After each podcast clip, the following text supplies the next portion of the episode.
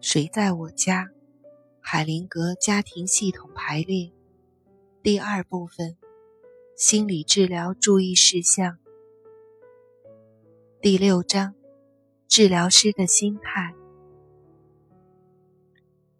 治疗师的心态是系统治疗工作成败的关键。要从事系统治疗工作，搞清楚这一工作的基本定位和价值。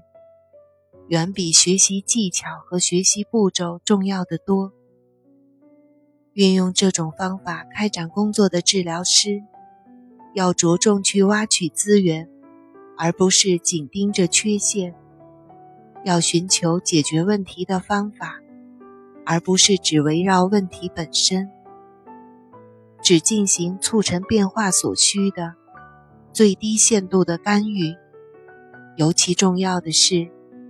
要着眼于确实可见的一切，而不要被理论、信条或意识形态牵着鼻子走。